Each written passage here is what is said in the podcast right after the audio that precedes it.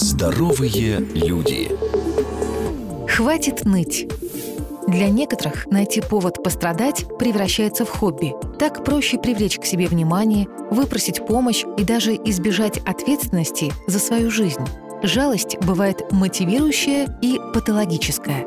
Мотивирующая жалость возникает редко и в основном в сложные периоды жизни. Несколько дней мы плачем, а потом собираем силу воли в кулак и идем вперед. А при патологической жалости люди в своих обидах винят кого угодно, только не себя любимого, и умело манипулируют другими. Другие поначалу сочувствуют и даже весьма охотно, но каково быть постоянно несчастным и жалким? Вместо любви получать крохи жалости. Откуда берется привычка страдать? Помните, в детстве при болезни мама или бабушка жалели вас. Сразу и внимание, и вкусная еда в постель. Значит, чтобы получить ласку, нужно прикинуться слабым. Появляется установка «если любовь не дают, пусть хоть пожалеют».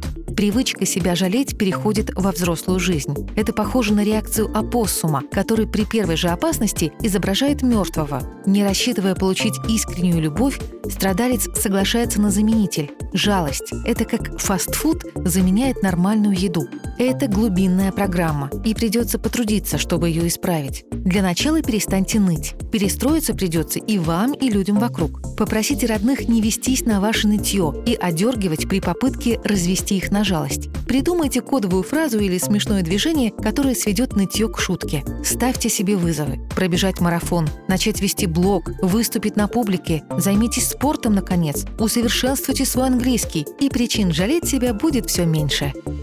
Здоровые люди с Мартой Мальфар. Ежедневно на радио «Вести».